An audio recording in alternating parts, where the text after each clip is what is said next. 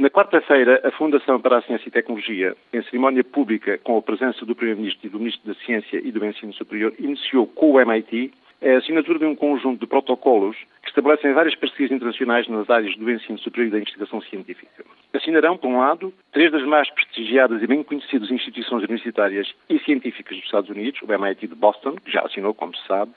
a Universidade Carnegie Mellon de Pittsburgh, na Pensilvânia, e a Universidade do Texas em Austin. Por outro lado, dezena e meia das mais importantes universidades portuguesas, alguns dos mais conhecidos laboratórios de Estado e centros de investigação científica nacionais e ainda duas dezenas de empresas de alta tecnologia. Estamos a falar de um conjunto de programas e parcerias para concretizar ao longo de cinco anos, basicamente constituído por MBAs e outras pós-graduações de nível internacional e vários projetos de investigação na área do empreendedorismo, conhecidos como projetos High-Tech, High-Growth, nos domínios dos sistemas de engenharia, da produção e automação, da energia, dos transportes, da bioengenharia e ainda nas mais importantes áreas das tecnologias de informação e comunicação e da média digital. Com um investimento público total estimado de cerca de 140 milhões de euros, metade dos quais é efetuado nas várias instituições portuguesas envolvidas nos programas e parcerias, e ainda um envolvimento previsto para os próximos cinco anos de cerca de 600 estudantes de pós-graduação portugueses e 200 professores universitários também portugueses, é indiscutivelmente a mais estruturante a ação até hoje anunciada e inserida no já bem conhecido plano tecnológico. Numa altura em que são conhecidos os primeiros números do Orçamento Geral do Estado para 2007,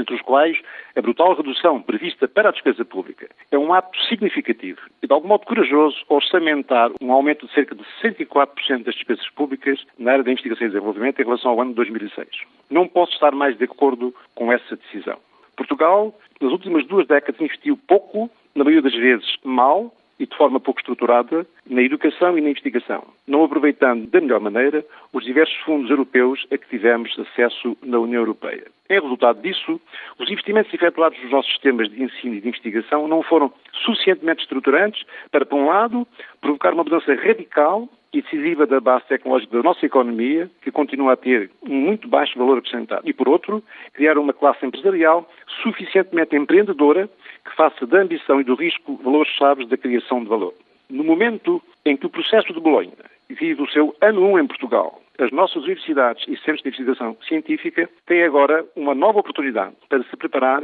para enfrentar a competitividade externa. E ela não será ganha com o recurso ao facilitismo, como por exemplo está a acontecer agora, com a entrada na universidade de alunos sem habilitações literárias mínimas, e pior que isso, sem conhecimentos básicos para o ingresso num curso superior. É, a meu ver, uma oportunidade única para os nossos universitários e investigadores cavarem fundo, mudarem as mentalidades, serem ambiciosos e exigentes e colocarem o nível do nosso ensino e centros de ID no patamar das grandes escolas internacionais.